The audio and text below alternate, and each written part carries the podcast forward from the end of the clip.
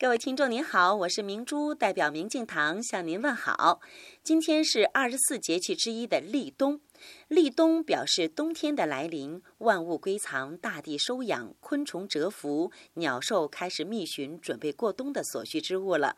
立冬的时候，我们的心肺气弱，肾气强盛，大家要少一点操劳和辛苦，以养肾气。这个时节呢，要少吃或者是不吃生冷。燥热的食物适合吃一些清补甘温的东西，比如芝麻、核桃、花生、大枣、黑木耳、梨、黑米、板栗之类的食材。这也是俗语所讲的“三九补一冬，来年无病痛”。